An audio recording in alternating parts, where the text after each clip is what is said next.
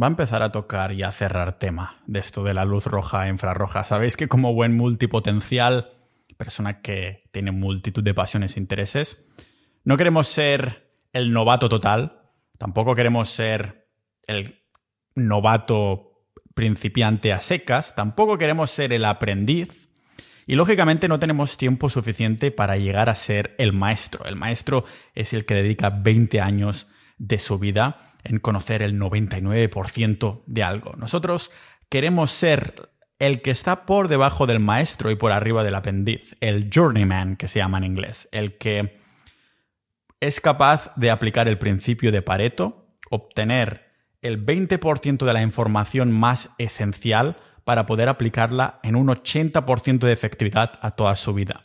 Eso hace que en vez de, de estar 20 años como el maestro aprendiendo algo, estemos de uno a dos años, que lógicamente no quiere significar que sea exactamente de uno a dos años, sino que es una manera de decir que estamos enfocados en algo. Y después, como buenos multipotenciales, nos vamos desviando a otros temas que nos interesan para convertirnos en journeymans antes de ser maestros, para no llegar a ser maestros nunca, ser journeymans de muchas cosas, aprender de todos los temas que nos interesen y las personas que escuchan este podcast, algo que tenemos en común, porque yo también me incluyo, que también me escucho a mí mismo mientras estoy hablando, y después incluso soy tan narcisista que a veces escucho mi propio podcast, algo que tenemos en común es el hecho de ir cambiando de intereses que aparentemente no pueden tener nada que ver unos con otros. Y es el momento para ir cerrando el tema de la luz roja e infrarroja. Vimos ya los beneficios, os expliqué por qué compré la lámpara de luz roja que tengo pequeña, y la que tengo en mi base en España, que es mucho más grande. Pero, lógicamente, a raíz de esto, han salido preguntas que no respondí en el episodio. El último episodio sobre estas lámparas os explicaba por qué compré estos modelos, cómo no estoy patrocinados y cómo los tengo genuinamente en mi casa sin que me paguen, ¿de acuerdo? Y como siempre los tenéis en las notas del episodio o en pau.ninja barra recursos. Pero a partir de aquí que por cierto, son modelos que a lo mejor en cinco años me escuchas y esas direcciones que os acabo de decir, las notas del episodio, seguirán actualizadas con los modelos que tengo, que espero que sean los mismos, significará que la empresa a la que ahora confío no ha cambiado sus maneras de hacer las cosas ni su calidad. Pero, lógicamente, a raíz de preguntarnos por qué comprar estas, nos llega a casa y salen dudas. Lógicamente se me inundaron los mensajes de, Instagram, en Discord también, en Twitter, sobre preguntas del tipo cómo y cuándo usar una de estas lámparas. Ya sabemos el por qué, que es con la necesidad del sol. Y el episodio de hoy intenta responder, espero que divinamente bien, estas preguntas. El cómo funcionan, cuándo usarlas y cómo usar una lámpara de luz roja e infrarroja que lógicamente en un contexto perfecto estaríamos viviendo en un sitio como algunos de Sociedad Ninja que los cabrones cuelgan fotos paseando descalzos del perro en la playa viendo el sol de amanecer, que esto sería como lo ideal, lo perfecto. Desgraciadamente no todos lo podemos hacer o decidimos intercambiar esto, que sería lo perfecto para la salud, con estar viajando u otras cosas que la sociedad moderna actual nos brinda, que son cosas buenas realmente. Lo que pasa que el hecho de llevar tantas cosas buenas nos hace prostituir ciertas otras. Y aunque el sol sea la mejor medicina, el entorno moderno en el que vivimos no ofrece, no ofrece la mejor logística para saludarlo cada mañana como hacen estos ninjas o despedirlo cada noche, que sería lo ideal para nuestra salud. Quizás los edificios del este o del oeste te lo tapan, como es mi caso, que veo el sol de mañana bien, pero el de noche no tanto, o al revés, ¿no? O quizás tienes que caminar mucho para verlo, y claro, esto te saca tiempo de curro, tiempo de productividad, quizás, quizás, quizás, y si el cielo se convierte en fuego y pierdes tu nariz. Hostia, me acaba de salir esto de la película de Disney de Pocahontas, de cuando la veía con mi familia de pequeño. Pero, ¿qué he hecho yo bajo esta situación? ¿Qué es lo que me sucedía a mí? El hecho de estar en España y no poderlo ver por la mañana por la mala localización, los edificios que me lo tapan, o las montañas que me lo tapan, tanto en España como en Estonia, y otros países del mundo en el que he estado? Pues a un problema moderno, que es no tener la luz solar más infrarroja accesible, le hemos aplicado lógicamente una solución moderna, que sería comprar una lámpara y un panel. Ya vimos a fondo por qué elegí yo los míos en el episodio 482, para hacernos unas sesiones de luz roja que tienen unos beneficios terapéuticos para la salud en general y para la salud específica en ciertas cosas enormes, que ya está validado por más de 7.000 estudios científicos y cada vez hay más y esperemos que cada vez sean más detallistas. Os explicaba todos estos beneficios, o al menos los más relevantes que encuentro yo, en un episodio de más de una hora, que ha tenido muy buena recibida en el episodio 473. Como siempre, también los tenéis en las notas del episodio. Y como digo, más de 7.000 estudios científicos alabando y avalando la luz roja e infrarroja, pero lo que es verdad es que hacen un trabajo, estos estudios, pésimo en describir describen muy bien ¿eh? la situación, o sea, los beneficios que se obtienen para la salud, pero hacen un trabajo pésimo en describir las condiciones a las que expusieron los sujetos, de forma más detallista, digo, para que los podamos después extrapolar al usuario común, porque claro, tendrían que detallar el cuándo, el cómo y el dónde. ¿Cuántas veces al día? ¿Cuántas veces a la semana? Momento del día de ponerse la lámpara. ¿Cuánto rato ponerse la lámpara? o qué configuración de ondas elegir, cómo protegernos si hay peligro, qué partes del cuerpo, a qué distancia, mm, hacer sesiones por partes del cuerpo por día o todos a la vez o cómo lo hacemos. Claro, como la industria de la lámpara roja ha empezado a pegar fuerte, lógicamente lo entiendo, es cosas buenas del capitalismo, es que los beneficios están probados y el capitalismo se encarga de crear los objetos que solucionan ciertos problemas. Como siempre, aquí en el podcast de Pau Ninja vamos a siempre decir que si tienes la opción del sol, no te hace falta una lámpara. Solo para los que estamos un poco clausurados en la sociedad moderna y que nos gusta. Al menos medio día me gusta estar clausurado en la sociedad moderna. La otra mitad del día es verdad que prefiero hacer cosas más ancestrales, pero estoy seguro que esto ayudará a que todos estos estudios y en consecuencia que se cree la lámpara roja, el mercado de estos paneles, ya no solo a que el precio sea cada vez más competitivo, que yo creo que estamos en un buen momento de mercado para comprar porque hay bastantes empresas, como os comentaba en el otro episodio, sino también que la evidencia va a ser, yo creo, cada vez más detallista para poder extrapolar el uso de estas lámparas, de estos paneles al usuario de a pie, para que podamos ser cada vez más específicos en el cuándo, en el cómo y el dónde, sin tampoco volvernos locos. Yo he llegado a mi conclusión, os explico en el episodio de hoy cómo hago mis sesiones, dónde hago mis sesiones y cuándo hago mis sesiones, porque todos me lo habéis preguntado, así que vamos a hacer un episodio más directamente a lo práctico, respondiendo estas preguntas frecuentes sobre la luz roja y las lámparas y los paneles. Y lo vemos aquí en este podcast multipotencial de Pau Ninja.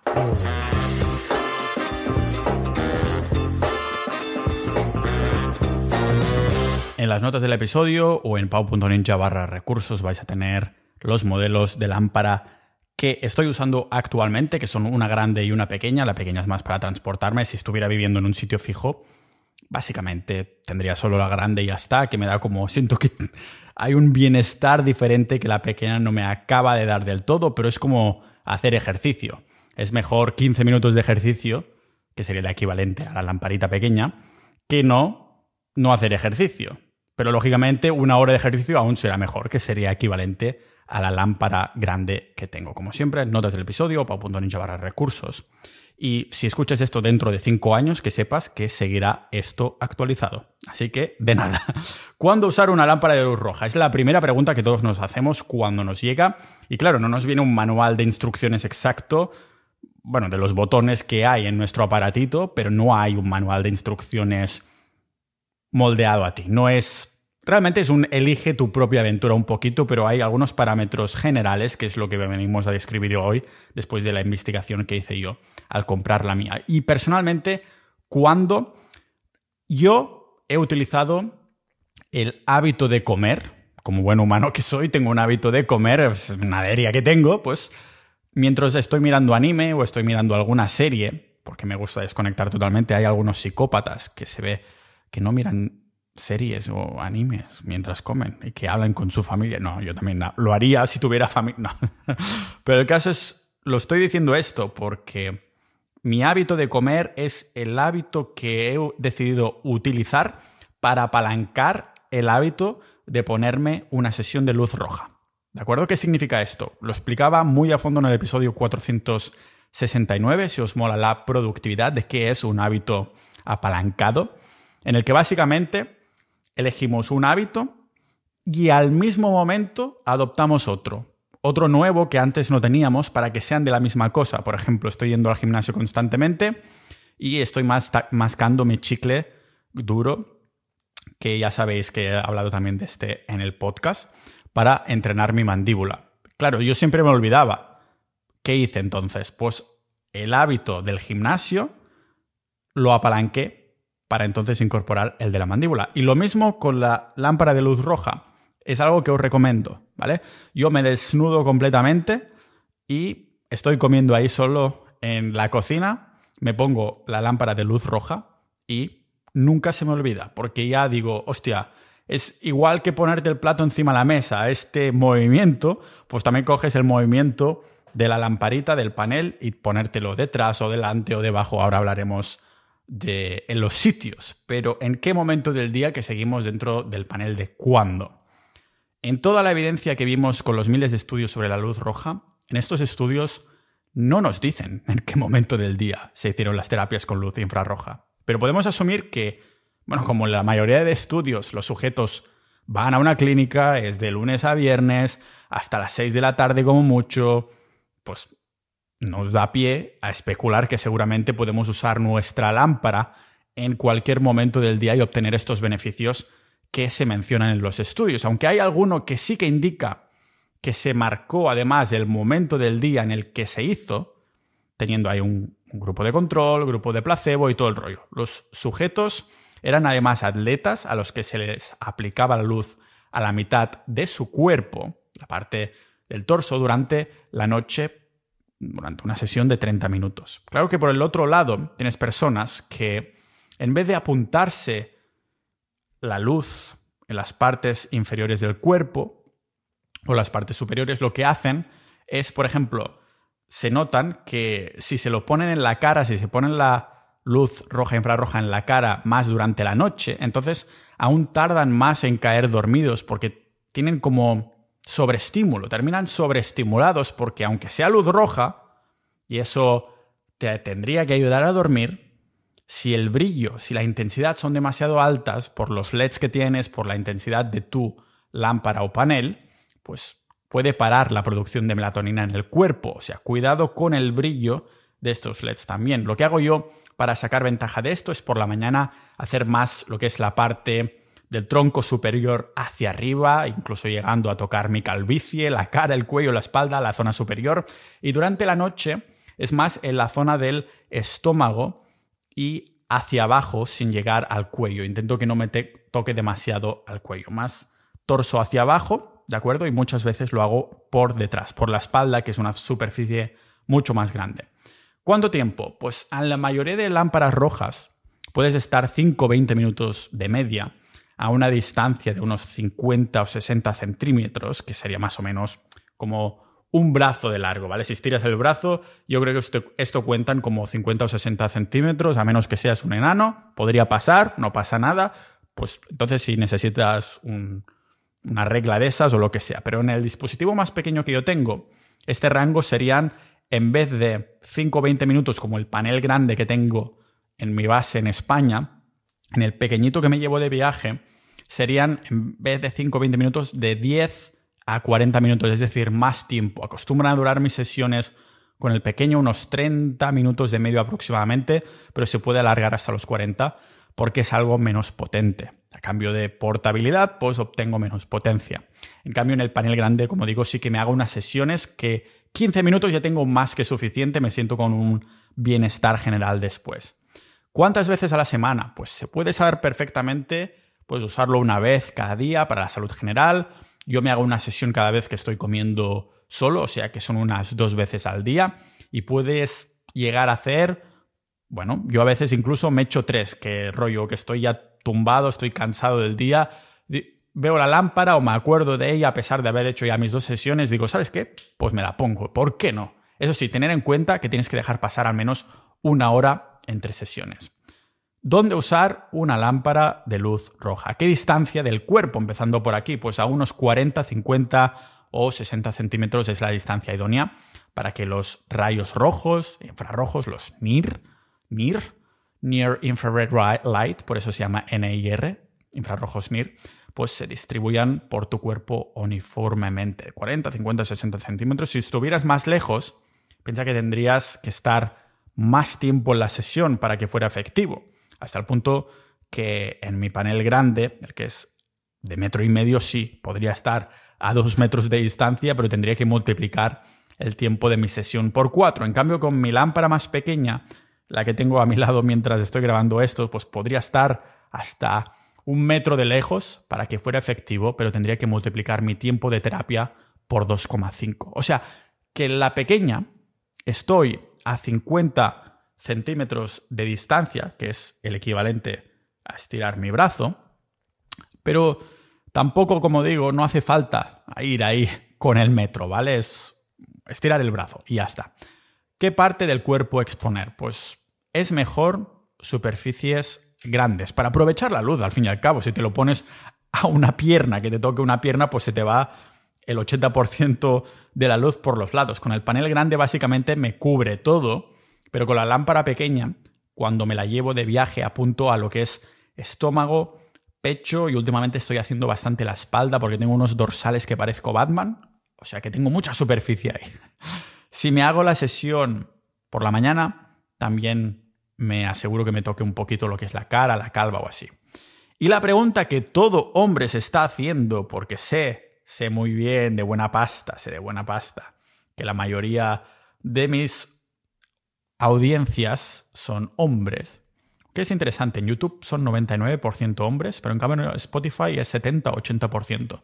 Es muy interesante, ¿no? Y YouTube es 99% hombres. No, lo acabo de, de entender, pero bueno, sabemos que hay mujeres por aquí, pero igualmente si estáis convenciendo a vuestras parejas o amigos o familiares o lo que sea que son hombres, también le interesará esta pregunta. ¿Puedo apuntar a los testículos? A ver, a ver, ¿podemos exponer a los huevos tan alegremente? Pues ya vimos que hay evidencia de aumento de testosterona y libido como uno de tantos beneficios de esta terapia de la luz roja, y es normal, porque con la luz solar nos estaría tocando todo al desnudo, porque no tendríamos que hacerlo. Pero hay que ser cauteloso, porque también he visto algún estudio que mostraba, mostraba daños en los testículos de las ratas, aunque era, yo creo que por sobreexposición desmesurada a la luz roja, no porque inherentemente fuera mala la luz roja, ¿de acuerdo? Pensad que estos estudios hacen ya os digo, un trabajo pésimo en informar sobre la dosis que se ha usado, los parámetros, los detalles. O sea que tampoco podemos saber si se usaron dosis excesivas o se sobrecalentaron sus pobres testículos como si fueran ahí unos huevos a la plancha desatendidos. Mi teoría es que sí, porque he visto montones de anécdotas positivas sobre testosterona y libido estando expuestos con esta terapia, pero como todo, pues, tenemos poquita evidencia aquí hay que tener precaución en no irradiar demasiado los pequeñines, ¿de acuerdo? Esa área si se hace. Si lo haces, pues lógicamente no tienes ni por qué pasarte de sesión, ni por qué hacerlo más cerca de la cuenta, o sea, no los trates distintos, yo los trataría como si fueran tus tobillos o lo que sea, ¿de acuerdo? Yo no hago oficialmente recomendaciones, cada uno es responsable, aunque es verdad que personalmente, digo personalmente sin que sea una recomendación, si me expongo, me expongo desnudo por completo y esto incluye lógicamente los testículos, no es que se me vengan adentro si me desnudo o algo así, a lo mejor si hace mucho frío aquí en Estonia, entonces sí, pero no vendría a ser el caso. Pasamos a cómo usar una lámpara de luz roja, uno de estos paneles.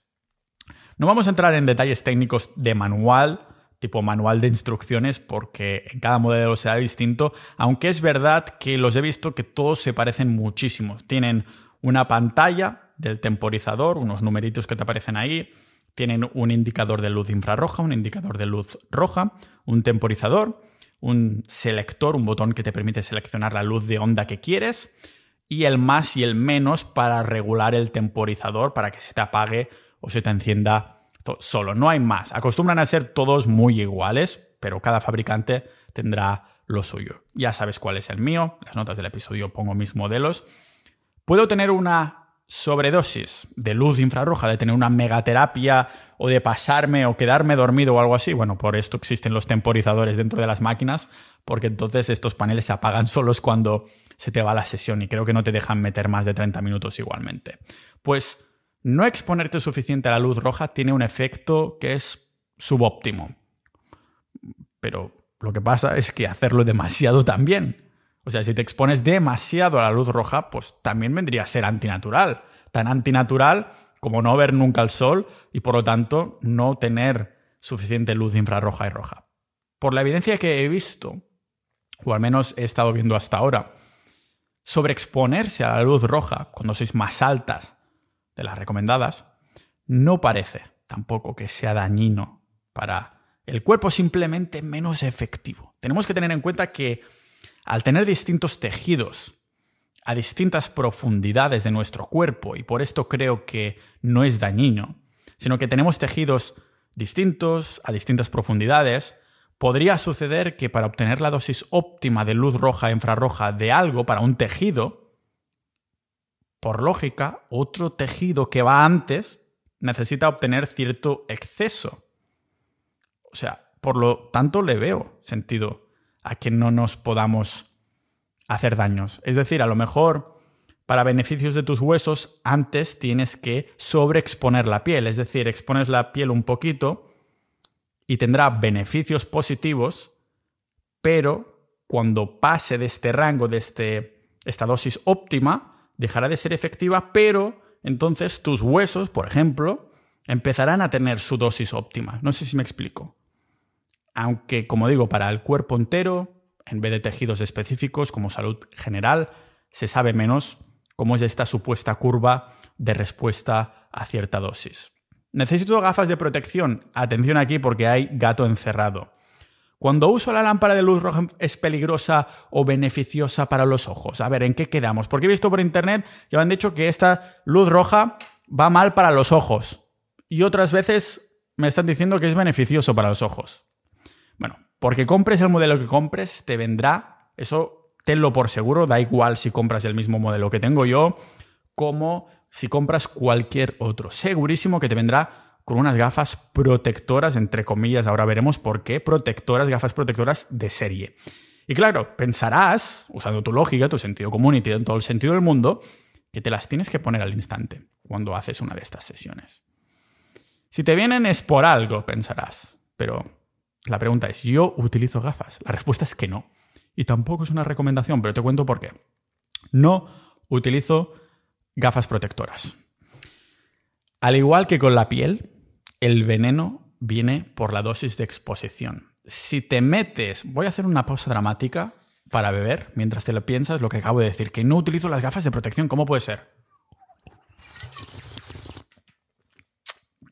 Ah, pues mira, si te metes demasiada intensidad con la luz, o si esa luz es demasiado prolongada, entonces sí se puede crear como una especie de efecto termal de calentamiento, haciendo que nuestros ojos sean mucho más sensibles. Pero fijaros que cuando aún no había tantas lámparas, tantas empresas que crearan estos paneles, que estuvieran disponibles en el mercado, no te venían con gafas protectoras cuando te los vendían. ¿Y por qué? Porque es eso. Pues lo único que te decían era no mirar los LED directamente de la máquina por periodos prolongados de tiempo. Te venía con unas instrucciones y te decía que no los miraras por periodos prolongados de tiempo. Mirando al lado, como cuando miras las puestas y salidas del sol, no vas a mirar el sol directamente, miras como al horizonte, al cielo en esa dirección, pero no al sol directo.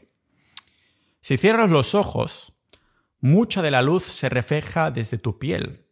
Un reflejo que puede ser bastante elevado y que te protege de dosis excesivas además de difundir la luz. Es verdad que existe el factor individual, lógicamente, que puedes tener incomodidad de los ojos, si por ejemplo si eres fotosensible. Fotosensible de verdad, no porque te has mal acostumbrado todos estos años a no dejar que los ojos estén expuestos al sol, que eso se cura en poquitas semanas de dejar de usar gafas de sol y hablaremos de esto. Si tienes migrañas o temas relacionados con los ojos, entonces sí tendría sentido también. O si eres fotosensible de verdad por alguna condición, pues tendría sentido que en estos casos usaras gafas o protección para incrementar tu confort. Quizás algunos habréis leído por ahí que puedes, si empiezas a mirar sin protección, sin estas gafas y no sé qué, que puede provocar cataratas, pero es que hacéis una búsqueda rápida, como he hecho yo, veréis que solo son rumores. Hasta se había llegado a decir que a ver si vamos a necesitar usar crema solar para aplicarnos en nuestras sesiones de luz roja. O sea, hay montones de rumores así que un poquito de búsqueda o incluso de sentido común y lógicamente puedes desmantelar totalmente. Una memez.